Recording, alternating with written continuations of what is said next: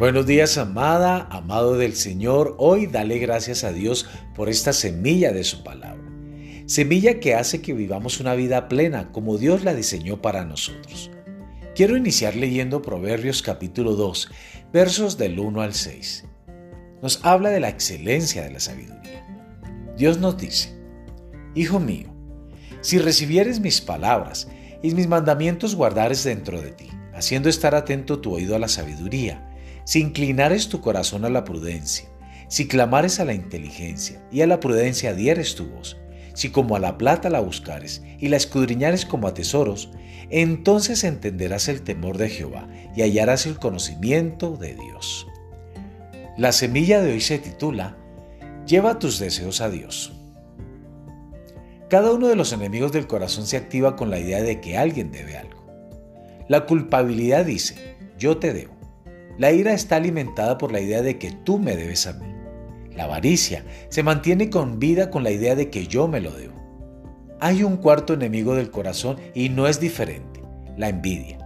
La envidia dice, Dios me debe. Cuando pensamos en la envidia y la codicia, inmediatamente pensamos en lo que otros tienen que nosotros carecemos. Apariencias, habilidades, oportunidades, salud, estatura herencia y otras cosas más. Asumimos que nuestro problema es la persona que posee lo que nosotros carecemos. Pero seamos sinceros, Dios podría haber arreglado todo esto. Lo que le dio a tu vecino te lo hubiera podido haber dado a ti también. Por eso puedes sentir muy adentro de ti que Él te debe. La envidia puede destruir tu vida y causar estragos en tus relaciones. La buena noticia es que este monstruo, así como los otros tres, tiene vulnerabilidad. Y es algo que posiblemente no esperas.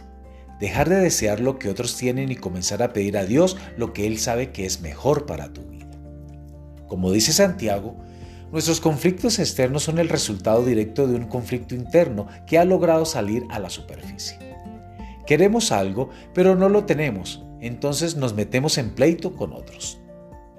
Los deseos a los cuales se refiere Santiago en este pasaje representan deseos insaciables, deseos de cosas, dinero, reconocimiento, éxito, progreso, intimidad, sexo, diversión, amistades y compañía.